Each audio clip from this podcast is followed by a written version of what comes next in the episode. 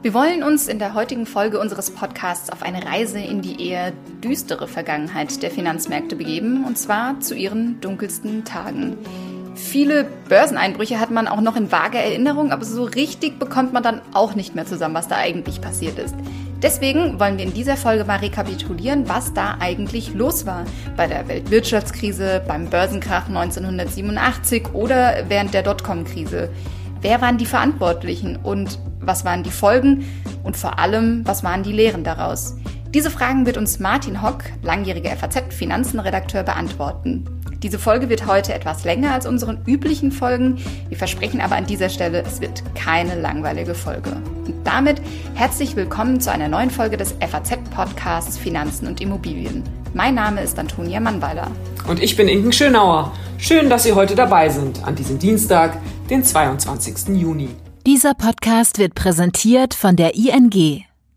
Nur du weißt, wer oder was dich wirklich bewegt. Welche Menschen, welcher Sport, welches Essen, welcher Urlaub. Und bei Finanzen soll das nicht so sein? Doch, mit der ING. Denn die ING unterstützt dich mit spannenden Inhalten rund ums Geld dabei, deine eigenen Ziele zu erreichen. Entdecke den ING-Blog Wissenswert jetzt unter ing.de slash Wissen. Liebe Inken, sag mal aus dem Stegreif, an wie viele Börsencrashs der vergangenen 100 Jahre kannst du dich denn erinnern? Ja, super, Antonia, vielen Dank. Die vergangenen 100 Jahre. Also so alt bin ich ja nur auch noch nicht. Aber ähm, mal im Ernst. Also die Asienkrise in den 90er Jahren, die ist mir noch äh, ziemlich präsent und dann vor allem die Dotcom-Krise, klar. Ich kann mich noch sehr gut erinnern, da bin ich als junge Volontärin gefühlt täglich auf mindestens drei Pressekonferenzen von Börsengängen gewesen und konnte danach sehr live beobachten, wie der Crash kam. Und dann, klar, 2007, 2008, der Start der Finanzkrise mit diesem Ausfall der Immobilienkredite in Amerika. So ging das ja damals alles los. Und ehrlich gesagt, wir mussten damals erstmal nachschlagen, was überhaupt das Wort Subprime bedeutet. Und ja, klar, jetzt natürlich die Corona-Krise, die ja mehr ist als nur eine Finanz- oder, oder Wirtschaftskrise, sondern ja die gesamte Welt erfasst hat. Mhm. Ja, und äh, der Corona-Crash letztes Jahr war ja natürlich nur der jüngste Einbruch an den Börsen gewesen. Auch nicht weniger spektakulär deswegen.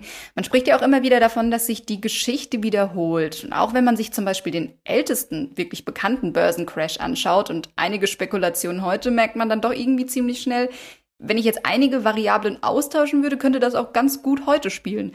Also das wilde Spekulieren darauf, dass der Preis von einem bestimmten Gut steigt, ohne jeden rationalen Sinn dahinter. Steigende Preise ohne rationalen Sinn. Das gibt's natürlich häufiger an den Märkten. Wir fragen uns ja schon manchmal, warum einfach Dinge so passieren und warum sie so passieren und finden auch nicht immer eine Erklärung. Aber welchen Crash meinst du jetzt genau? Hm, ich spreche von der Tulpenmanie in den Niederlanden im 17. Jahrhundert. Oh Mann, das habe ich auch tatsächlich äh, schon häufiger mal gehört. Kannst du noch mal kurz erklären, was da eigentlich los war? Mhm. Ja, das Spekulationsgut, um das es damals ging, das waren Tulpenzwiebeln. Die wurden, seitdem es sie in den Niederlanden gibt, getauscht und gehandelt und waren eigentlich äh, ziemlich heiß begehrt. Und je schwerer die Zwiebeln, desto besser ließen sie sich übrigens verkaufen. Naja, und irgendwann waren es eben auch Kaufleute, die sich für die Tulpen interessiert haben und nicht mehr ausschließlich die Blumenliebhaber, weil sie merkten, dass sich damit ziemlich viel Geld machen ließ. Und die Preise von einem Pfund Zwiebeln hat sich Mitte der 1630er innerhalb von nur wenigen Wochen verzwölffacht. Bei den Geschäften handelte es sich übrigens auch schon um Termingeschäfte, auch schon damals, denn die Tulpenzwiebeln wurden am Anfang natürlich erstmal eingebuddelt und man konnte als Käufer oder Investor noch gar nicht wirklich wissen, ob das jetzt die richtigen schönen Tulpen waren, die einem auch versprochen wurden. Und tatsächlich wurden diese Geschäfte dann sogar auch besichert mit Notar und allem drum und dran. Also das fing alles schon super früh an. Ja, aber irgendwann waren die Preise natürlich für diese Tulpen so hoch, dass eigentlich niemand mehr so recht glauben konnte, dass sie für den Preis noch gekauft werden. Und dann ist der Preis ziemlich schnell dramatisch eingebrochen. Ja, wenn du davon äh, sprichst, dass äh, Tulpen, Zwiebeln eingebuddelt werden, ich meine, das ist ja tatsächlich auch manchmal eine Parallele zu den Dingen, die wir heute so Sachen, äh, die wir heute so sehen. Sachen werden so eingebuddelt, wenn man auch so an Krypto und solche Sachen denkt, einfach so imaginär, man weiß gar nicht, was dabei rauskommt. Aber warum waren es denn ausgerechnet Tulpen? Ja, die waren damals ein Wohlstandssymbol für die Elite und ja auch einfach schön anzuschauen. Und dafür griff diese Elite natürlich auch tief in die Tasche, aber eben nicht so tief. Und ich meine, ein Pfund Zwiebeln dieser beliebten Sorte Switze erzielte damals Ende 1636 rund 125 Gulden und nur wenige Wochen später Zwei Tage vor der Versteigerung hat sich der Preis dann verzwölffacht auf 1500 Gulden. Hört sich an wie der Frankfurter Immobilienmarkt. Also in jedem Fall total verrückt. Genau. Und von diesen Spekulationsblasen gab es natürlich noch eine ganze Menge mehr. Und genau über die habe ich mit unserem Kollegen und Finanzmarktredakteur Martin Hock gesprochen. Hallo Martin, schön, dass du heute bei unserem Podcast dabei bist. Hallo Antonia, ja, freue mich auch hier zu sein. Sehr schön. Martin, du bist ja schon ziemlich lange Finanzmarktredakteur, quasi ein Finanzmarktveteran. Von den vielen Abwärtsbewegungen an den Märkten, von denen du ja auch aktiv mitbekommen hast, kurze Frage, welche ist dir als einprägsamste in Erinnerung geblieben? Ja, habe ich drüber nachgedacht, ist eigentlich sehr schwer zu beantworten, weil jeder hatte so was eigenes. Also Asien-Russland-Krise, das waren so in meinen Anfängen, da habe ich noch nicht mal richtig verstanden, worum es eigentlich ging. Ähm, in den 2000er Jahren die Dotcom-Blase, das war natürlich das erste Mal, da war ich dann schon voll dabei. Ähm, das war schon was Besonderes, aber auch die Finanzkrise war, war, war sehr speziell. Also im Prinzip hat jede dieser Krisen sind historische Ereignisse und ähm, daher würde ich da eigentlich gar nicht so sehr eine Rangliste machen wollen. Okay. Ja, und da wären wir ja auch schon mittendrin beim Thema Finanzcrash. Lass uns doch mal versuchen, zumindest einigermaßen chronologisch vorzugehen. Inken und ich haben ja vorhin über die Tulpenmanie im 17. Jahrhundert gesprochen. Wir beschränken uns jetzt aber mal etwas und wollen versuchen, nur die letzten 100 Jahre so ins Auge zu fassen und dabei auch vielleicht die Corona-Krise und die Finanzkrise 2008 auszuklammern. Aber wie ich dich kenne, würdest du vermutlich gerne noch weiter zurück. Ja, schon ein bisschen, weil ähm, an der Börse ist das auch ein bisschen so, dass unter langfristig verstehen manche Leute schon fünf Jahre und äh, ja, das ist nicht langfristig. Ähm, und wenn man also Muster erkennen will, dann sind fünf oder zwanzig Jahre einfach gar nichts. Und deswegen schaue ich gerne tiefer zurück und ähm, ja, es ist ja nicht so, dass da nichts los gewesen wäre. Also auch nach zwischen der Tulpenmanie und, und den Crashs von heute gab es ja immer so ein paar Sachen wie Südost, äh, Südostseegesellschaft, nein, Südseegesellschaft ähm, oder die Ohio Life Insurance, solche Sachen. Aber für mich das Wesentliche ist eigentlich, oder so, so eine Art Initial, ist der, der, der Gründerkrach von 1873, der einfach auch schon viel hat, was. Ähm, ja, was, was für heutigen Crash durchaus vergleichbar ist. Okay, aber dann müssen wir das doch noch mal ganz kurz einordnen, was da eigentlich in der Welt und in Deutschland los war und natürlich dann auch an der Börse. Ich glaube, Mitte des 19. Jahrhunderts wurde ja auch die erste richtige Börse in Frankfurt, die alte und später dann auch die neue Börse ähm, eröffnet oder ist dort entstanden. Also erzähl mal kurz, worum geht's bei dem Gründerkrach? Naja, also man muss sich halt, muss halt äh, sich erstmal vergegenwärtigen, Europa war damals der Nabel der Welt, der Rest der Welt spielte keine große Rolle.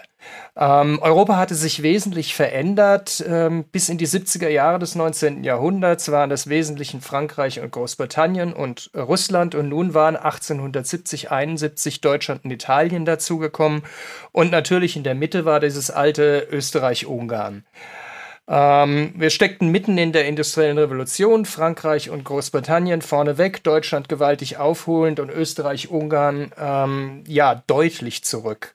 Und ähm, die Stimmung muss man sich so Anfang der 70er Jahre des 19. Jahrhunderts so vorstellen, gerade in Deutschland, da war nun gerade die Reichsgründung erfolgt, äh, nach dem deutsch-französischen Krieg, den man also gewonnen hatte. Und ähm, viel wird dann ja auf die Reparationszahlungen zurückgeführt, aber die haben wirtschaftlich eigentlich gar nicht diese Bedeutung gehabt.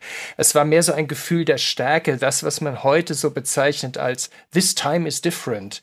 Ähm, und äh, die, die Kriege waren vorbei, 1864 Deutsch-Dänischer Krieg, 1866 Preußisch-Österreichisch, 7071 Deutsch-Französischer, jetzt herrschte Frieden, die Binnengrenzen in Deutschland waren gefallen, also es gab jede Menge Gründe, warum man sich in Deutschland so richtig gut fühlen also konnte. So, also so eine gewisse Aufbruchstimmung, so eine gewisse Euphorie, die da damals vorgeherrscht hat. Verstehe ich Absolut. das richtig? Absolut ähm, unterstützt durch neue Gesetze wie Gewerbefreiheit und äh, keine Konzessionspflicht für Aktiengesellschaften mehr. Und das hat natürlich sehr geholfen. Und jetzt, um den Gründerkrach zu verstehen, muss man nach Österreich-Ungarn gucken. Denn das ist die Kehrseite der Medaille. Österreich-Ungarn hatte 1866 äh, den Einfluss, den jahrhundertealten Einfluss auf Deutschland verloren im Konflikt mit Preußen, hatte deswegen auch innerhalb ähm, zwischen Österreich und Ungarn den Ausgleich schließen müssen mit der ungarischen Reichshälfte. Also Österreich, den Habsburgern schwammen einfach die Fälle davon. Wirtschaftlich war man hinten dran und das wollte man ändern. Und dazu holte man sich also für 1873 die Weltausstellung. Und die ist ein ganz entscheidender Punkt, die Weltausstellung 1873. Ähm, denn Österreich-Ungarn tat einfach alles, um dort zu zeigen, wie toll halt diese, diese Donaumonarchie ist und wie modern. Und ähm, in der Folge hat man einfach die Wirtschaft halt gewähren lassen. Ähm, so bei einem ganz riesengroßen Skandal griffen wir mal ein, aber eigentlich machte man da nicht sehr viel. Also beispielsweise haben sich die Zahl der Banken in der österreichischen Reichshälfte hat sich zwischen 1867 und 1873 verdreizehnfacht. Das müssen wir mal kurz, mal ganz kurz sacken lassen. Und ein Großteil davon waren einfach Aktienbanken. Mak sogenannte Maklerbanken, auch als Schwindlerbanken bezeichnet.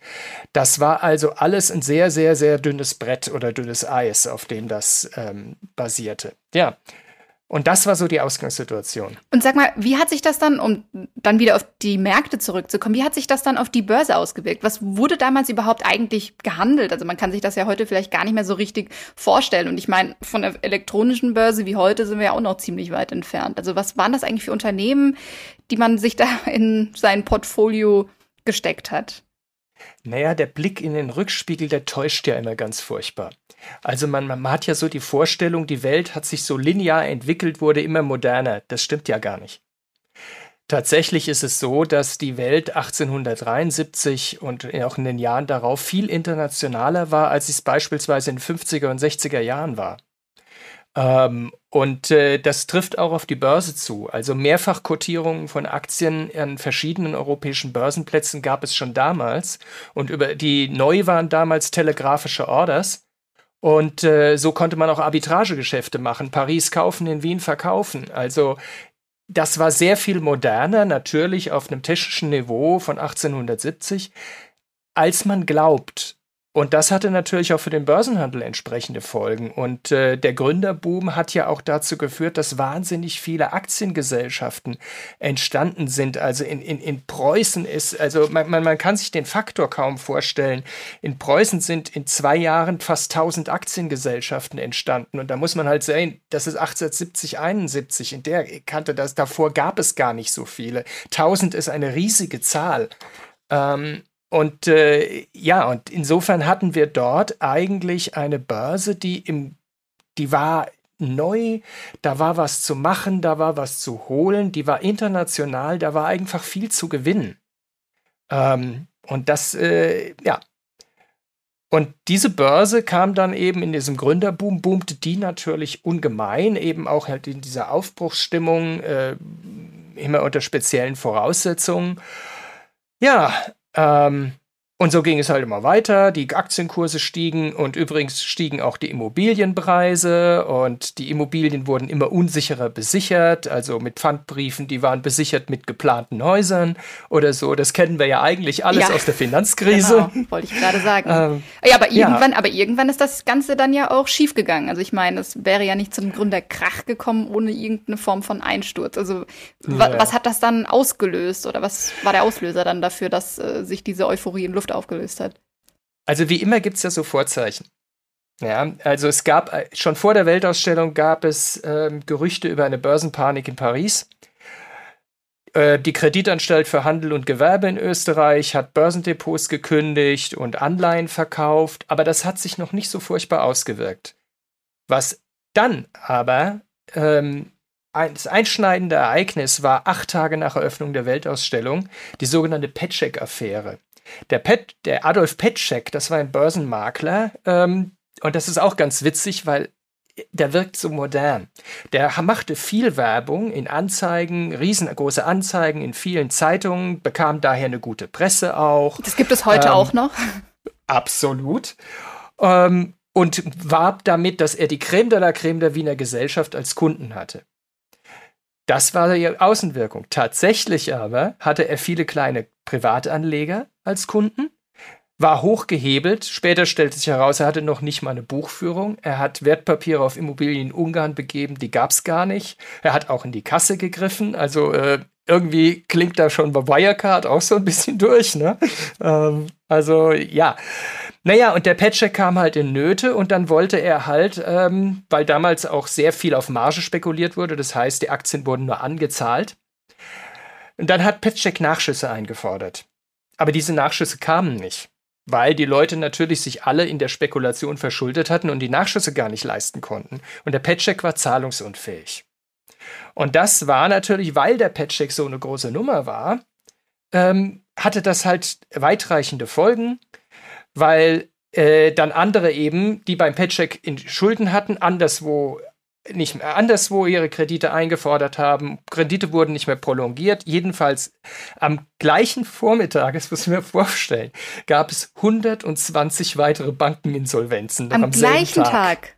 Das kann ja. man sich äh, in heutigen Verhältnissen gar nicht vorstellen. Also das ist. Ja, ja. Es gab damals null Regulierung.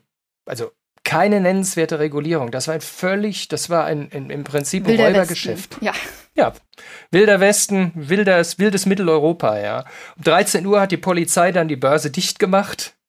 Ähm, und ja, und die Folge war natürlich, weil das alles ja damals schon international war und deswegen ist das so wichtig zu wissen, fingen dann die Österreicher an, Geld im Ausland abzuziehen.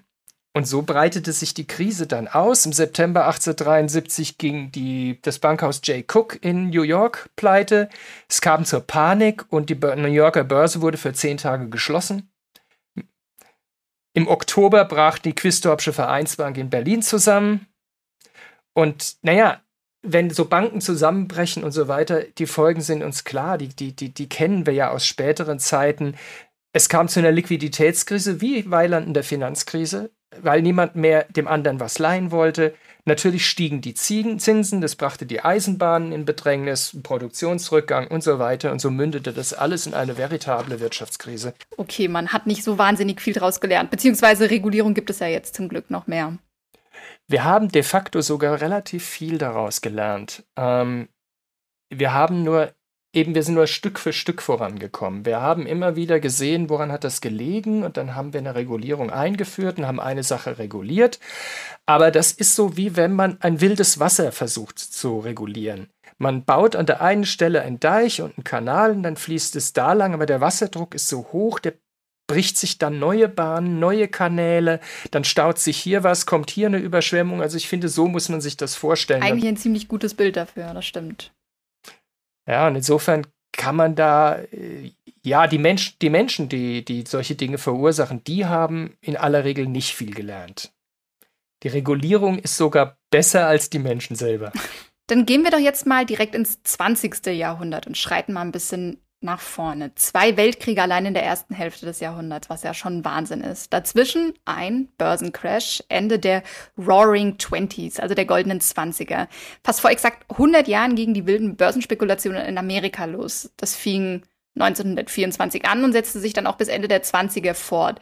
Von 1923 bis 1929 ist der Dow Jones Index von knapp 100 Punkten auf bis zu 331 Punkte gestiegen. Also das ist schon das ist schon Wahnsinn. Und es wurden auch immer mehr Anteile an der New Yorker Börse gehandelt. Was war denn das eigentlich für eine verrückte Zeit, Martin? Was waren das für Aktien, die die Menschen gekauft haben? Und was waren denn das für Unternehmen? Und was hat am Ende denn zu diesem wahnsinnigen Kursanstieg geführt? Die Zwischenkriegszeit war eine sehr, sehr schwierige Zeit in der, äh, in der gesamten Welt. Ähm, man muss ja auch sehen, wenn wir, von, wenn wir hier 1923 oder besser eigentlich, finde ich, 1924 erwähnen, muss man ja auch sehen, dass der, zweite, der Erste Weltkrieg ähm, fünf bis sechs Jahre schon vorbei war. Und allein da sieht, daran sieht man, welche Anpassungs äh, da einfach noch, noch, noch nötig war. Ähm, warum 1924? Das lag daran, dass der Dawes-Plan damals die Reparationsfrage in Deutschland erstmal für Deutschland erstmals geregelt hat und damit in diesem nach dem Ersten Weltkrieg unglaublich instabilen Europa. Und ich sagte ihr vorhin, dass Europa war der Nabel der Welt, dann zwar auch bis zum Ersten Weltkrieg, das britische Empire und so weiter, und die USA spielten gar keine große Rolle. Die sind der große Profiteur des Ersten Weltkriegs gewesen. Ähm, jedenfalls hatten wir eine veritable Verschuldungskrise, die nicht nur auf Deutschland beschränkt war, sondern auch die Kriegsschulden zwischen Frankreich, England, USA wurden bis zum Zweiten Weltkrieg nicht geregelt. Ähm, das heißt, das Weltwirtschaftssystem hatte schon einen tönernen, mindestens einen tönernen Fuß. Das muss man immer so ein bisschen im Gedächtnis behalten. Ähm, ich sagte nun, die USA war der Kriegsprofiteur. Ja, das, das Empire, das britische, war geschwächt. In den Kolonien machte sich amerikanischer Einfluss immer mehr breit. Und auch das hat wieder in den USA so ein Stärkegefühl ausgelöst. Die USA, die also sonst so eher zweitrangig waren, waren plötzlich die Nummer eins in der Welt. Alles guckte nach Amerika. Und da fühlte man sich natürlich gut.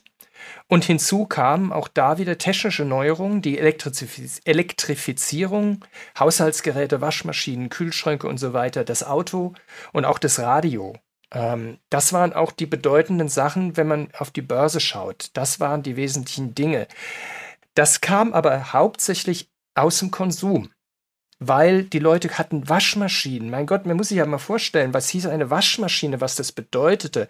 Eine Frau, die also einen halben Tag damit verbrachte, also über den Bottich zu hängen und, und zu schrubben, hatte ja, jetzt eine ich wünsche mir diese Zeiten auf jeden Fall auch nicht zurück, sagen wir es mal so. Das äh, will man sich lieber nicht vorstellen. Das ist heute sehr viel praktischer. Absolut, aber wenn man sich das mal vorstellt, dann weiß man auch, was das bedeutet und was das fürs Lebensgefühl bedeutet. Und das gibt ein anderes Gefühl. Und das ist, da sind wir wieder, was ich vorhin sagte, Gründerzeit, Deutschland, this time is different. Und dieser Optimismus, der schlägt dann durch auf die Kreditvergabe, weil die Konsumenten, jeder will ein Auto, jeder will eine Waschmaschine, die verschulden sich. Und das wirkt zurück auf die Aktienkurse, weil die Unternehmen natürlich besseren Absatz haben. Das wirkt zurück auf die Löhne und so entsteht eine Spirale, die das dann nach oben bringt. Das in ersten Phase ging das eigentlich recht normal. So zwischen 24 und 28 hat sich der Dow Jones so ungefähr verdoppelt. Und das war eigentlich so ganz in Ordnung. Mhm. Ja, und dann platzte ja die Blase am 14. Oktober 1929. Und zehn Tage später folgte ja dann auch der totale Kurseinbruch. Und der 24. Oktober ist ja auch in die Geschichte dann eingegangen als schwarzer Donnerstag. Also über diese, diese, diesen Crash ist ja wahnsinnig viel geschrieben worden und äh, ist ja auch sehr, ist ja eine recht komplexe Geschichte. Also man muss auch sehen, dass halt, ich sagte 24 bis 28 war das noch recht normal, aber ähm, 28 bis 29 eben, da legte der Dow Jones also noch mal fast 90 Prozent zu. Und da muss man lange suchen, dass man einen vergleichbaren Kursanstieg findet in der Börsengeschichte. Mhm. Aber was war da das, los? Also warum ist das dann auch genau in diesem Jahr so außer Kontrolle geraten? Also zu so einem massiven Kursanstieg gekommen dann? Wie kommt der massive Kursanstieg zusammen? Das ist eine gute Frage. Also man muss einfach sehen, dass dieser massive Kursanstieg natürlich auch mit einer hohen Volatilität einherging. Also wir hatten schon im Februar, nach die, es gab da erste Warnungen, die, selbst die Fed hat im März 29 schon gewarnt vor den hohen Aktienkursen. Sie hatte sogar einen Mini-Crash ausgelöst. Ähm, das war so ein bisschen, also vielleicht kann man sich das so vorstellen, die hohe Verschuldung auch für Wertpapierkäufe, die war, da waren es wurde ja wahnsinnig viel Wertpapiere auf Kredit gekauft, also da genügten ja auch die Aktien, genügten ja auch als Sicherheit dafür und so hat die Spekulation natürlich die Spekulation gefördert. Aber wenn sich alles verschuldet, hat das irgendwo so sein natürliches Ende. Das, das ist einfach so, weil wenn ich also einen Konsumentenkredit am Hals habe und einen Wertpapierkredit und so weiter und irgendwie komme ich dann nicht mehr vorwärts irgendwann. Ja, aber ich, ich würde trotzdem gerne noch mal auf diesen 24. Oktober schauen wollen, an dem Tag des Börseneinsturzes. In der Woche davor hat sich ja auch schon eine ziemliche Panik breit gemacht. Die New Yorker Polizei hat sogar den Bereich um die New York Stock Exchange vorsorglich mal gesperrt, hatte ich sogar gelesen. Kannst du uns vielleicht doch noch mal ganz kurz durch den 24. Oktober führen? Was hat denn, nachdem die Kurse so lange und so stetig gestiegen sind, sie dann final zum Einsturz gebracht und die Kettenreaktion dann ausgelöst, die ja auch viele andere Börsen weltweit erreicht hat. Also was, was war denn dann, also dieses natürliche Ende muss ja dann an irgendeinem Tag gekommen sein. Das war ja der 24. Oktober. Aber was war denn so der Auslöser dafür? Tja, der Auslöser, das ist, das ist eine gute Frage, weil kann man eigentlich nicht sagen. Also 1929 war ein problematisches Börsenjahr schon. Also schon der ersten Jahreshälfte ging der Dow Jones seitwärts. Ähm, es gab Probleme erstens, der, es zeigten sich erste Konjunkturschwächen ganz normaler Konjunkturrückgang eigentlich, aber es gab auch sehr gute Ernten im mittleren Westen, die zu einem massiven Preisverfall für Getreide geführt haben. Und äh, beispielsweise einer der besten Romane über die Weltwirtschaftskrise ist John Steinbecks Früchte des Zorns. Und die basieren genau darauf, nämlich dieser Getreidepreisverfall hat den Bauern äh, im mittleren Westen unglaublich geschadet, weil sie ihre Kredite nicht mehr bezahlen konnten. Ja, und ähm, da gab es dann zwischendrin, hat sich das nochmal gefangen, weil es schlechte Ernten gab in, in Argentinien und in Australien, aber das hat sich dann wieder, gab es dann bessere Ernten und der Aktienmarkt hört sehr viel auf den Rohstoffmarkt. Und damals war natürlich der Weizenpreis war eines der, einer der wichtigsten Preise damals. Und ähm, da kamen diese Probleme, diese nahmen einfach, die nahmen einfach zu. Warum sich das dann just an diesem Tag so kulminiert hat, das ist eigentlich eine gute Frage. Ähm, das, das, das kam einfach zustande, aber ähm, ja, das hatte sich eigentlich schon lange angekündigt. Ähm, die, die Banken hatten schon in, im, im Lauf des Jahres 29 schon die ersten Stützungskäufe getätigt. Also diese ganze Börse stand, wenn ich es vorhin sagte, auf einem tönenden Fuß, stand sie bereits auf einem zweiten tönenden Fuß.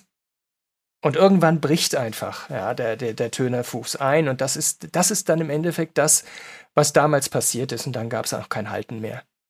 Und jetzt, ich meine, jetzt hatten wir auch einen historischen Börseneinsturz letztes Jahr im März. Äh, die Märkte haben sich aber ziemlich schnell auch wieder erholt. Das gilt natürlich jetzt nicht für alle Krisen. Wie lange hat es denn 1929 gedauert, bis der Normalzustand auch wieder erreicht war? Und was waren denn diese wirtschaftlichen Folgen dieses Börsencrashs? Also schließlich folgte daraufhin ja auch das, was wir die große Depression nennen oder die Weltwirtschaftskrise. Also wie lange hat sich das Ganze denn gezogen? Naja, also der unmittelbare erste Kurseinbruch ging eigentlich bis November zu 29. Da hatte sich der Dow dann halbiert. Aber danach setzte erst eine Erholung ein, eine kurzfristige. Die muss auch sagen, die Banken hatten sehr kurz nach dem, eigentlich am selben Tag noch, äh, im Oktober noch eingegriffen mit Stützungskäufen, konnten das Ganze aber nicht aufhalten. Ähm, man muss auch so sagen, also vielleicht noch kleine Ergänzung zu diesem Tag. Ähm, das absolute Kauf Verkaufsvolumen damals war nicht bewältigbar, weil es ging ja alles, die Kurse gingen ja noch über den Börsenticker, über dieses berühmte äh, Tickerband, was man in alten Filmen ab und zu sieht. Äh, es war einfach so, es gab keine Kurse, weil diese Börsenticker kamen nicht hinterher. Ja, also was ich am Börsenticker gelesen habe, das waren Verkäufe, die waren schon Stunden alt. Und das hat natürlich die Unsicherheit geschürt und das Ganze beschleunigt, ja. Jedenfalls Ende vom Lied, am 8. Juli 1932 stand der Dow 89 Prozent tiefer. Ja, und ähm, das, ja, das ist ja eigentlich auch, auch, auch klar, warum Weltwirtschaftskrise. Und da muss man sagen, weil ich sagte vorhin, die Regulierung, die Politik hat gelernt. Damals hatte die Fed ähm, eine restriktive Politik gefahren, weil man damals übrigens auch unter Einfluss des Ökonomen Irving Fischer, der, von dem ja nur noch geblieben ist, dass er die, kurz vor dem Crash noch den Aktienkursen bescheinigt hat, sie wären dauerhaft auf einem hohen Niveau. Ähm, der Fischer war ein großer Fan der Preisstabilität und das hat sich auf die Fettpolitik ausgewirkt und die hat man damals sehr, ähm, sehr ernst genommen und sehr eng gesehen. Letztlich hat die Fed das Geldangebot verknappt in so einer Situation und damit den Banken auch noch den Hals umgedreht, die schon sowieso schon keine Luft mehr bekamen. Es war einfach eine, eine, die damalige Wirtschaftstheorie saß da auf dem falschen Pferd, ja. Und äh, genau das hat man in der, genau das hat man in der Finanzkrise anders gemacht. Ähm, und das ist im Prinzip eine Lehre aus 1929. Wenn wir 2008 so gehandelt hätten wie 1929, dann hätten wir vermutlich auch dieselben Folgen gehabt. Und die sind ja bekannt. Verarmung, klar, bei einer riesen Verschuldung, wenn ich ein Haus auf Kredit habe und einen Konsumentenkredit und einen Wertpapierkredit, kann das alles nicht begleichen. Gerade in der USA und gerade 1929 verliere ich alles. Wir kennen diese Hoovervilles, diese Zeltstädte, ähm, diese, diese auch wie auch Früchte des Zorns. Ich kann es nur jedem empfehlen, mal den, den, alten Film zu sehen oder auch mhm. äh, das Buch zu lesen. Man liest ja auch immer irgendwie, oder man hat ja zumindest immer mal wieder in dem Zusammenhang auch von vielen Selbstmorden gehört. Ja, Ist so. Ist so. Ähm, muss ja auch immer, immer sehen, dass es ist auch eine, auch eine andere Zeit, auch, auch, auch hinsichtlich Selbstwertgefühl eine andere Zeit. Dann hat man sich noch, noch viel stärker und noch viel mehr Leute haben sich so definiert. Aber man muss ja auch sehen, soziale Sicherungssysteme sind ja in den USA heute schon ein Problem. Aber damals, äh, da half, da half dir keiner. Und äh, deine Freunde, die steckten alle in demselben Mist drin. Ähm, und das war, ja, und da haben viele halt auch einfach keinen Ausweg mehr gesehen. Und des, deswegen, deswegen war das alles so katastrophal. Übrigens, ich sagte ja vorhin mit der Internationalisierung, die dann zurückging. Das ist auch eine Folge der Weltwirtschaftskrise, dass diese Internationalisierung eben zusammenbrach, weil ähm, immer mehr sich in vielen Ländern einfach durchsetzte, dass man das Problem nicht gemeinsam lösen kann. Mit sich auch nicht einigen konnten. Es gab mehr als eine große Konferenz dazu. Ähm, die führten allerdings zu keinem Ergebnis. Und so fiel dann die Welt einfach auseinander. Am deutlichsten sieht man das ja in Deutschland oder Italien, ähm, die sich ja einfach aus der Weltwirtschaft gelöst haben. Russland sowieso, das war ja der Sozialismus. Die Welt fiel einfach völlig auseinander. Mhm. Also wirklich schlimme Folgen, wozu das dann am Ende auch geführt hat. Ja. Dann Lass uns doch vielleicht mal ein bisschen die Zeit nach vorne spulen. Wir wollen jetzt auch mal die Zeit nach dem Zweiten Weltkrieg, also die 50er, 60er und 70er, auch nicht vollständig unter den Teppich kehren, auch wenn es nicht zu einem klassischen Börsencrash kam. Vor allem, weil du bei einem Jahrzehnt davon ja auch Parallelen zu heute siehst das war ja vermutlich keine Zeit, die unbedingt geprägt war von viel Euphorie und Spekulationen, auch wenn die Wirtschaft, Stichwort Wirtschaftswunder, ja auch an Fahrt aufnahm. Was, was war denn da so los in den 50er, 60ern? Vielleicht können wir das nochmal ganz kurz rekapitulieren. Naja, nachdem sich so das Ganze nach dem Zweiten Weltkrieg so ein bisschen zurechtgeruckelt hat, also es ist ja so im Gedächtnis, ist irgendwie, da war 45 und 48 die, Welt, äh, die Währungsreform und dann begann das Wirtschaftswunder, so war es ja gar nicht. Das Wirtschaftswunder begann ja eigentlich erst äh, in der Mitte der 50er Jahre nach dem Koreakrieg und, und, und, und so. Und ähm, ja, also die, die, die, alle Staaten brauchten eine Zeit, sich zu erholen, aber dann war natürlich eine Menge Erholungspotenzial da. Ähm, die Kriegsschulden hat man, hat man gut weginflationiert, ähm, das Wachstum war einfach da, es war auch eine neue Stabilität, auch ein Stück weit eine neue Aufbruchstimmung da nach dem Zweiten Weltkrieg.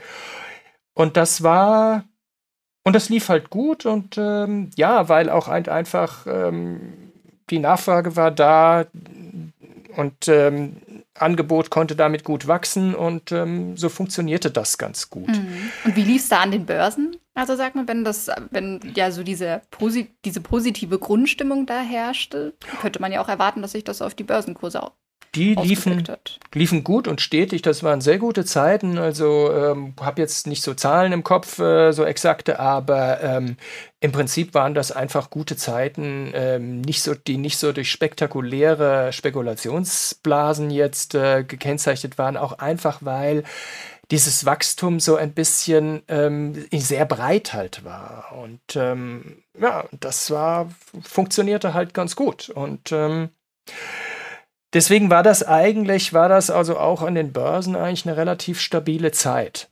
Mhm. Das änderte es gab auch sich keine dann. Börsencrashs in der Zeit. Ja. Richtig. Wobei natürlich, muss man ja sagen, also wenn man so auf die großen Crashs blickt, dann hat man 1873, dann findet man noch was 1907, 1914, 1929. Also man sieht ja an den Zeitabständen, ähm, nach dem Zweiten Weltkrieg müsste es ja sag mal so im Pi mal dicken Daumen 15 Jahre dauern bis zum nächsten Crash, wenn man die Anlaufzeit dann noch mitnimmt, ähm, dann wären wir etwa bei 1970, wo vielleicht ein Crash wieder zu erwarten gewesen wäre. Also von daher ist das eigentlich sehr positiv, diese, diese Aufbauzeit eben.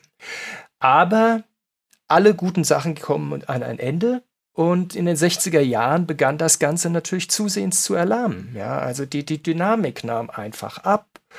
Ähm, die, die, die, die, äh, die Vollbeschäftigung ging so ein bisschen runter und weil man aber halt natürlich immer noch die Weltwirtschaftskrise in den Zweiten Weltkrieg tierisch in den Knochen hatte, ähm, wollte man da die Wirtschaft, war das nicht so hip, die Wirtschaft sich selbst zu überlassen. Und ähm, da war, und Keynes hatte ja ein ganz gutes Angebot gemacht ähm, in der General Theory damals auf die Weltwirtschaftskrise.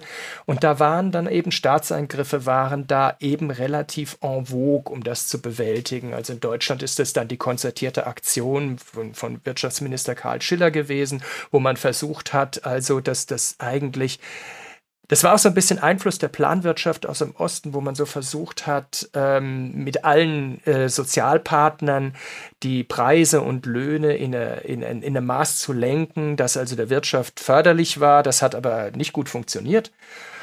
Ähm, ja, und das war damals, das war damals so. Das, äh, was natürlich aber, und da sehe ich genau die Parallele zu heute, was dazu führte, dass sich der Staat ähm, zusehends mehr auch in die Wirtschaft einmischte. Und immer wenn der Staat sich halt in die Wirtschaft einmischt, geht auch der Blick der Wirtschaft immer mehr zum Staat. Und was bedeutet das? Das bedeutet natürlich, dass bei meiner Tätigkeit als Unternehmen ich immer mehr mich natürlich auch an die Verwaltung angliedere. Also ich schaue, weil kriege ich meine Aufträge, diese Aufträge hat so ein großer Staatsauftrag und der, der Staat wurde damals so richtig zum großen Wirtschaftsfaktor. Ähm, und äh, ja, und dann beginnen Unternehmen auch an Dynamik zu verlieren, weil das so eine gewisse Annäherung ist. Und heute haben wir, das ist so ein bisschen die Sorge, die ich habe hinsichtlich dieser Klimawandel-ESG-Bewegung. Äh, ähm, wir müssen die eigentlich bewältigen, ohne Dynamik zu verlieren. Denn das hat auch eine Rückwirkung wenn wir die Dynamik verlieren, verlieren wir auch die Dynamik in der Innovation. Und die Innovation ist das, was wir brauchen, wenn wir den Klimawandel bewältigen wollen oder wenigstens halbwegs bewältigen wollen. Wenn wir da immer auf den Staat schauen und auf die Aufträge und die Investitionen und so weiter, verlieren wir unglaublich Dynamik, Zeit und auch an Kompetenz. Also mal ganz ernsthaft, äh, jeder Kommunalpolitiker weiß, äh, wie gering die Kompetenz in Kommunen ist, um, um große Fragen, äh, manchmal um kleine Fragen zu bewältigen. Und äh, das dauert alles sehr lange und ähm, da müssen wir noch einen neuen Weg finden. Mhm. Ja, aber bis es dann wirklich zu Nachwehen kam, also um jetzt mal wieder zurück zur Börse zu kommen, denn das andere ist, glaube ich, ein eigenes Thema ja. für sich. Der nächste wirklich größere Börsencrash kam ja 18, äh, kam 1987, also das ist ja schon eine ganze Weile danach. Das war ja der erste richtige Börsencrash nach dem Zweiten Weltkrieg. Weil an der Börse an solchen Tagen immer von einem schwarzen Wochentag gesprochen wird, ist hier auch vom schwarzen Montag die Rede. Richtig. Was war dafür der Auslöser? Also da muss man sagen, um das vorwegzunehmen, 1987 war eine so spezielle Geschichte wie äh, Corona 2020. Das muss man tatsächlich ein bisschen ausklammern. Ein bisschen zur Vorgeschichte. Die 70er waren an der Börse extrem volatil. Ähm, auch durch die, die, die halt durch die viele Staatseinmischungen ähm, war auch die Wirtschaft relativ volatil. Die USA steckten in der Rezession am Anfang der 80er. Und da kamen sie so in der Mitte der 80er raus aus der Rezession. Und das hatte so ein bisschen, da, da, da belebte sich die Wirtschaftstätigkeit, es gab so ein bisschen ein Durchatmen und der Übernahmemarkt war sehr stark und es kam, das ist sehr wichtig, es gab wieder technische Neuerungen. Die Computerisierung zog an der Börse ein, ähm, Risikomanagement, Portfoliostrategien waren neu und bei allem, was neu ist, muss man ja immer sagen, dann machen alle das Gleiche. Und das war dann tödlich am Ende. Ähm, es gab wirtschaftliche Schwierigkeiten gab es. Die USA hatten immer noch Inflationsprobleme. Es gab einen heftigen Zinsstreit mit Deutschland, weil die Bundesbank also dort, äh, die Zinsen doch äh, relativ hoch halten wollte. Der Dollar fiel, stand unter Druck und die USA wollten den Dollar weiterfallen lassen und so weiter. Das war alles nicht so nett für die Börse und ähm, dann gab es noch eine Steuerreform, kurz, relativ kurz vor dem Crash, die ein bisschen die Situation für Buyouts ein bisschen verschlechtert hat. Jedenfalls an diesem schwarzen Montag kam zunächst einfach Verkaufsdruck rein. Woher der jetzt kam, ist eigentlich relativ sekundär. Er war relativ groß, aber ähm, wäre nicht so schlimm gewesen. Nur dann passierte Folgendes. Die Market Maker durften das, die setzten den Handel in vielen Aktien aus. Also in jeder dritten Dauaktie war der Handel an dem Morgen ausgesetzt. Nur, das bezog sich nur auf den Aktienmarkt. Am Terminmarkt wurde gehandelt. Und dadurch hat sich am Terminmarkt ein Riesendruck aufgestaut. Und der ist dann auf den Aktienmarkt übergegangen und hat den dann um 22, 20 Prozent, you name it, ähm, einbrechen lassen. Ähm, Im Prinzip, was wir hier hatten, ist, das ganze Preissystem an, der, an, an den Finanzmärkten hat in diesem Moment nicht mehr funktioniert, weil der Terminmarkt und der Aktienmarkt sind völlig auseinandergelaufen zunächst in der Nasdaq, die ja damals noch relativ neu war, brach das Computersystem im Grunde zusammen. Also äh, um die Microsoft-Aktie zu handeln, brauchte man 54 Minuten. Äh, der, kurz der ganze Markt funktionierte nicht mehr. Und das führte dann zu, und dann natürlich die Kursverluste, die Risikomanagementsysteme. Die Kursverluste traten ein am Terminmarkt, wo man sich abgesichert hatte. Und das heißt, alle warfen dann ihre Aktien weg, weil diese Risikomanagementsysteme, diese rudimentären aus heutiger Sicht, haben alle gesagt, verkaufe. Mhm. Und was hat sie also, bei allen gesagt?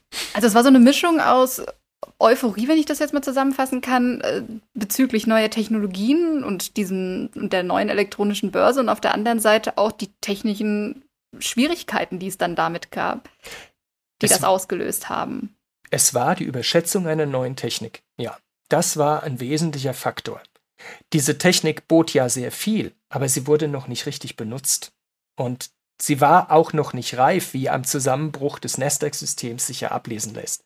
Die war ja ähnlich wie 29, war das Ordervolumen an der Nasdaq nicht mehr zu bewältigen. Dafür waren die Systeme, ja, die waren dafür nicht nur ausgelegt, nein, Ende der 80er waren die gar nicht da, die Systeme, die so einen Flut hätten bewältigen können. Und das hat man damals alles so nicht gesehen, ja. Aber dann sind wir doch auch gerade beim richtigen Thema, denn wenn wir uns noch mal weiter vorwärts in die Zukunft bewegen, sind wir kommen wir bei 1989 an. Das war die Geburtsstunde des World Wide Webs. Zehn Jahre später, nämlich Ende der 90er und Anfang der 2000er, kommt es nämlich wieder zum Höhenrausch an der Börse.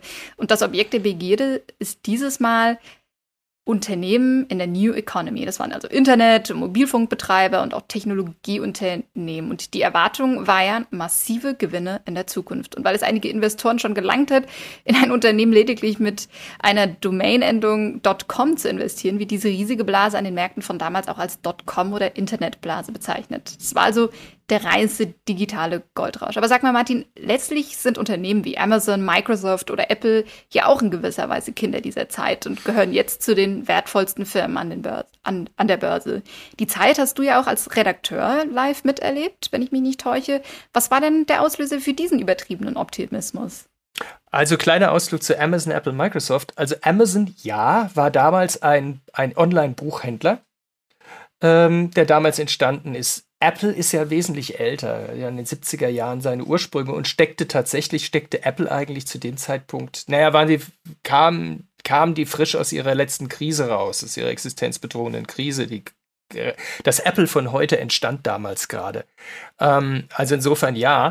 Und Microsoft ist natürlich auch eine bisschen ältere Geschichte. Ähm, aber auch Microsoft ist trotzdem ein guter Punkt, weil einfach damals setzte so eine Computerisierung ein, sowohl in Unternehmen, also ich erinnere mich an unsere Redaktion damals ähm, im ZDF, ähm, oder in Reisert genauer gesagt, als ich dorthin kam 1997, besaß diese Redaktion einen Computer. Den hatte die Sekretärin und auf dem schrieb sie die Sendung. Alle anderen arbeiteten mit Schreibmaschine. Wir bekamen dann 1999 den zweiten Computer. Ähm, außerdem besaß das ZDF, und das ist ein ganz gutes Bild, ähm, besaß eine große Rechenanlage. Der hatte jeder ein dummes, ein sogenanntes dummes Terminal, weil es keine eigene, äh, keinen eigenen Speicher hatte. Und da griff man auf die Rechenanlage zu, das alles auf einem monochromen Bildschirm. Mir hat, mir hat, damals mal ein Freund ein Bild geschickt.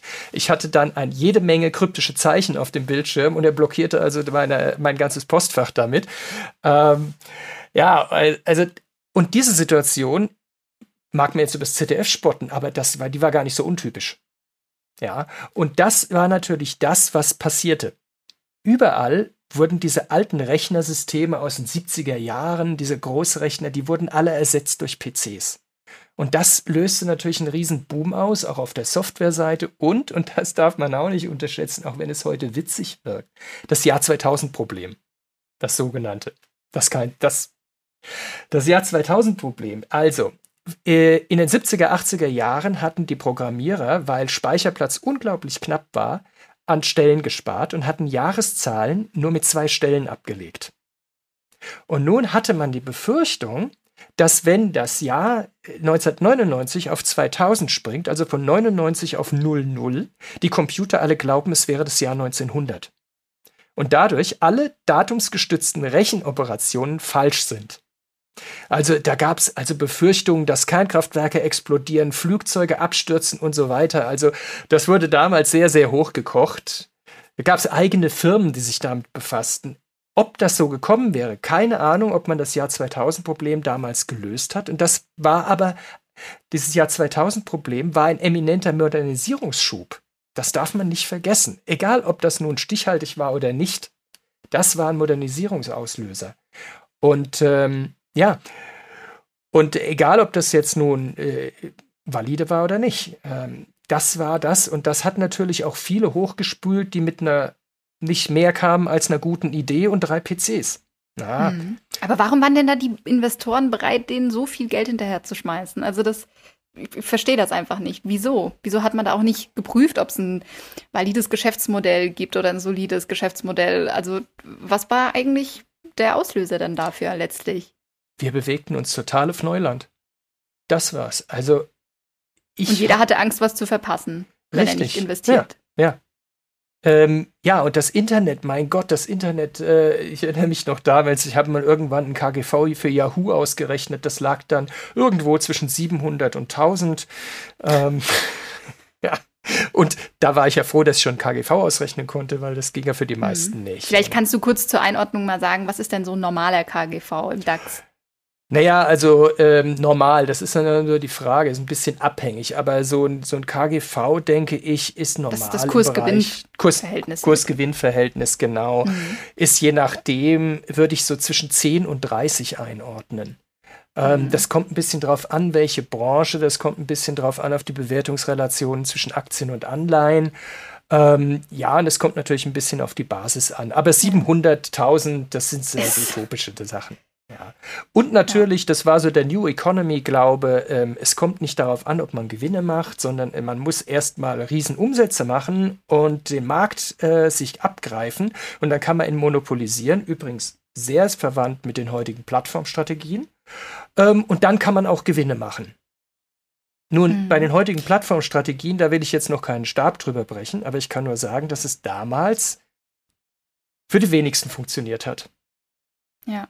Und sag mal, was war dann denn der Wendepunkt oder was hat dann diese Überhitzung der New Economy letztlich abgekühlt? Tja, wieder das Jahr 2000 Problem. Nämlich im Jahr 2000 sah man, man hatte gar kein Problem. Es war ja nichts passiert. Man hatte aber überall in den Unternehmen wahnsinnig viel Geld in die IT gesteckt in den Jahren davor.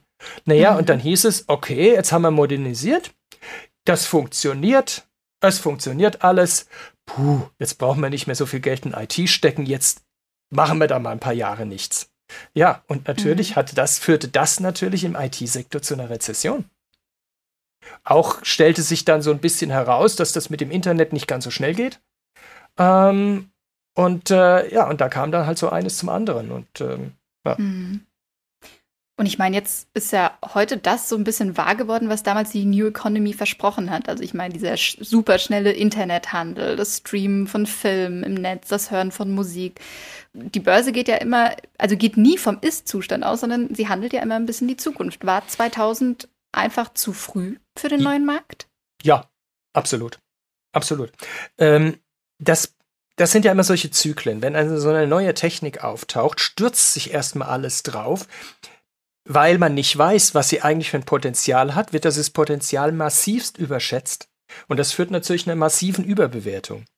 Dann ändern sich die Zeiten, das Potenzial wird klarer, die Enttäuschung tritt ein und die Enttäuschung führt natürlich zum Verkauf. Und das heißt, die hochge hochgestiegenen Kurse beginnen zu bröckeln, brechen dann auch ein, teilweise massiv, und die massive Überbewertung geht raus. Und dann kommt so ein paar Jahre der Stabilisierung, die hatten wir beispielsweise zwischen 2002 und 2004.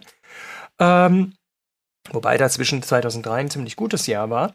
Ähm, und dann wird das Ganze neu bewertet. Und dann muss man sehen, steigen die Bewertungen auch dann in diesem Bereich nicht mehr so, wie sie es vorher getan haben. Sie steigen langsamer, sie steigen stetiger und sie sind einfach angemessener gegenüber dem, was tatsächlich wirtschaftlich passiert. Das sind einfach notwendige Übertreibungsphasen am Anfang einer neuen Technik. Also beispielsweise sehen wir das jetzt auf dem Kryptomarkt meines, meiner Meinung nach. Ich habe gar nichts gegen Krypto.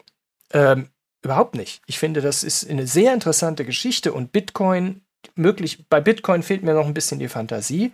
Ich finde, wir sind nur da jetzt gerade in, dies, in genau in dieser maßlosen Überbewertungsphase. Und ich weiß nicht, wann die kommt, aber ich denke, dass äh, diese Kryptos nochmal ein ganz tiefes Tal der Tränen erleben, wo von diesen paar tausend Kryptowährungen auch ein paar tausend wird es dann nicht mehr geben. Ähm, und dann werden wir erleben, welches Potenzial in Krypto wirklich steckt. Hm, und es dann zu einer fairen Bewertung kommt. Richtig, und auch zu einer, zu einer breiteren Anwendung und dann hat Krypto erst die Chance. Aber wir müssen jetzt erstmal aus dieser Bewertungsblase da raus. Mhm. Jetzt nochmal vielleicht zum Abschluss und auch rückblickend. Gibt es denn so einen gemeinsamen Nenner, den all diese Krisen, über die, über die wir ja jetzt gesprochen haben, hatten? Also wahrscheinlich eine gewisse übersteigerte Euphorie, aber wie spielen vielleicht auch Zinsen und die Kreditvergabe damit rein? Oder siehst du da irgendeine Gemeinsamkeit in allen Krisen? Es in allen würde ich nicht sagen, wie ich sagte, es gibt ja so spezielle Fälle wie 1987 oder Corona. Ähm, aber es, es gibt so ein paar Gemeinsamkeiten. Natürlich diese Euphorie. Ähm, das sind so, so, so Hyman Minsky, der, der Ökonom, hat das mal so ähm, gesteigert von der, von der Chance zur Euphorie, zur Enttäuschung, zur Krise und so weiter. Und das ist so der normale Zyklus. Ähm, und den haben sie so alle so ein bisschen aus einer Euphorie ähm, herauskommend äh, dann die Enttäuschung. Die Euphorie läuft sich ein bisschen platt und dann merkt man, ah, stellt man so fest, diese Euphorie funktioniert dann noch nicht so und ja. Ähm, technische Neuerungen sind auch immer ein Faktor. Da darf man sich, das ist, glaube ich, noch ziemlich unterbelichtet. Also beispielsweise, ich habe erwähnt, 1873 telegrafische Orders. Die Telegrafie war relativ neu. Ähm, Im Jahre, um die 2000er Jahre waren die Direktbanken neu. Das gab den Privatanlegern ganz andere Handlungsoptionen. Jetzt haben wir die Neo-Broker. Also wir haben immer auch solche technischen Neuerungen. 1987 auch die Computerisierung. Also es gibt, es gibt einen Zusammenhang, der ist noch relativ wenig erforscht.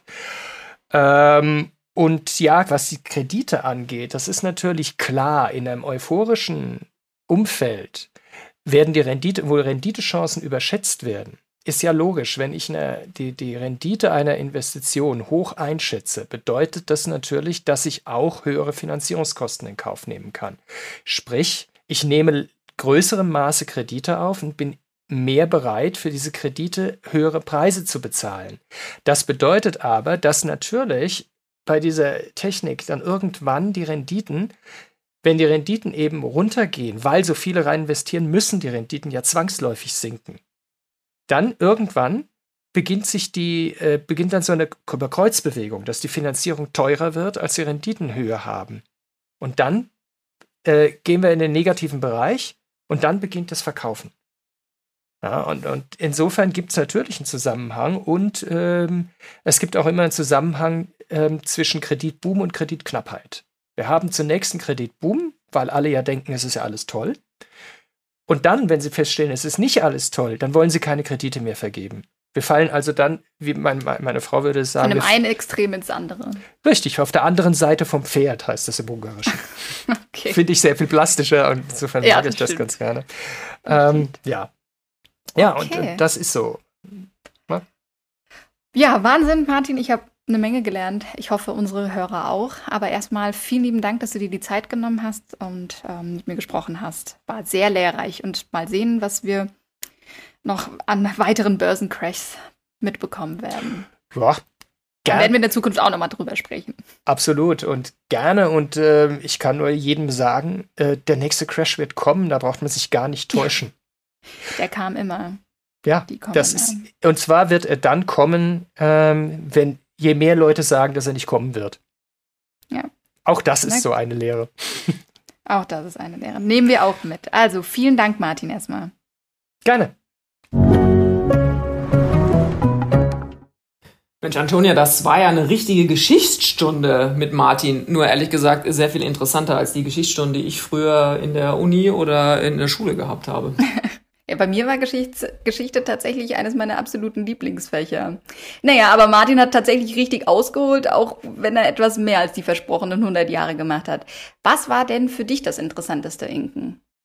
Also ich fand tatsächlich echt alles äh, wirklich spannend und auch total irre, das nochmal so zu rekapitulieren und auch so ähm, einzuordnen. Aber ich würde sagen, echt diese Gründerkrise, einfach weil man das so gar nicht mehr auf dem äh, Schirm, auf dem Schirm hat. Auf der einen Seite liegt das ja so weit weg, auf der anderen Seite wurde mit Aktien spekuliert, die Immobilienpreise sind angezogen, es waren dubiose Makler unterwegs.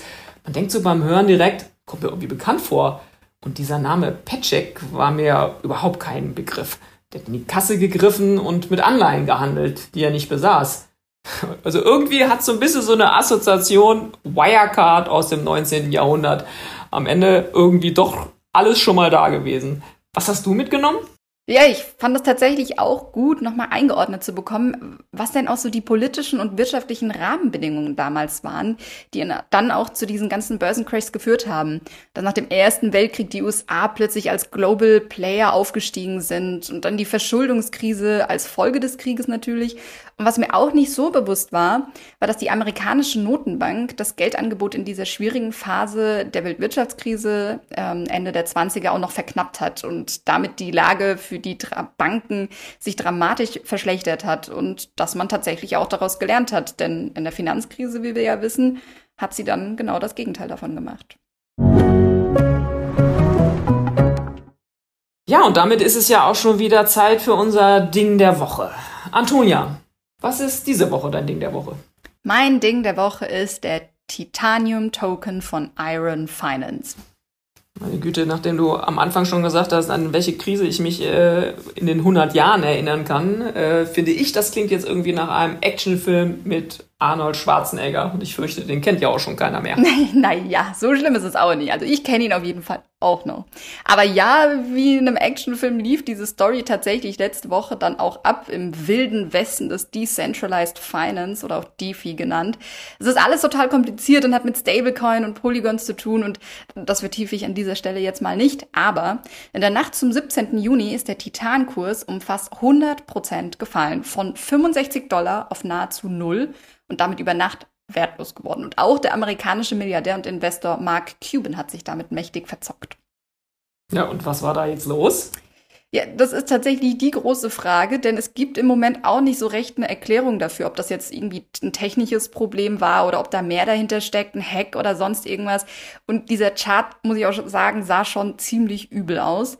Aber die Beiträge auf Twitter dazu waren dennoch sehr, sehr unterhaltsam, muss ich sagen. Einer hat den Chart mit dem Beitrag gepostet, Titan wurde von 40 Cent auf 60 Dollar in 20 Tagen hochgepumpt und unter 40 Cent in 14 Stunden. Epic. Episch. Einer bezeichnete das Ereignis auch als Cubans Missile Crisis, also als die Kuba-Krise. Und damit lassen sich natürlich gute Wortwitze machen ganz ehrlich, echt zu viel Krisen heute. Also das klingt echt nach einem Investment, von dem ich definitiv die Finger lasse. Und an der Stelle kann ich nochmal sagen, ich muss mich nämlich noch von meinem Bitcoin-Crash erholen. Aber das machen wir vielleicht auch nochmal ein anderes Mal. Ja, auf jeden Fall. Und damit wären wir auch wieder am Ende unserer dieswöchigen Folge des FAZ-Podcasts Finanzen und Immobilien. Wenn Sie Fragen haben, Themenwünsche oder auch andere Anregungen, schicken Sie uns doch gerne eine E-Mail an podcast.faz.de oder schreiben Sie uns in einem unserer Social Media Kanäle. Wir freuen uns, wenn Sie uns abonnieren und wenn Sie uns weiterempfehlen. Und Sie können uns natürlich auch gerne eine Bewertung schenken. Danke fürs Zuhören und bis nächste Woche. Tschüss und machen Sie was aus Ihrem Geld. Dieser Podcast wird präsentiert von der ING. Nur du weißt, wer oder was dich wirklich bewegt. Welche Menschen, welcher Sport, welches Essen, welcher Urlaub. Und bei Finanzen soll das nicht so sein? Doch, mit der ING. Denn die ING unterstützt dich mit spannenden Inhalten rund ums Geld dabei, deine eigenen Ziele zu erreichen. Entdecke den ING-Blog Wissenswert jetzt unter ing.de slash Wissen.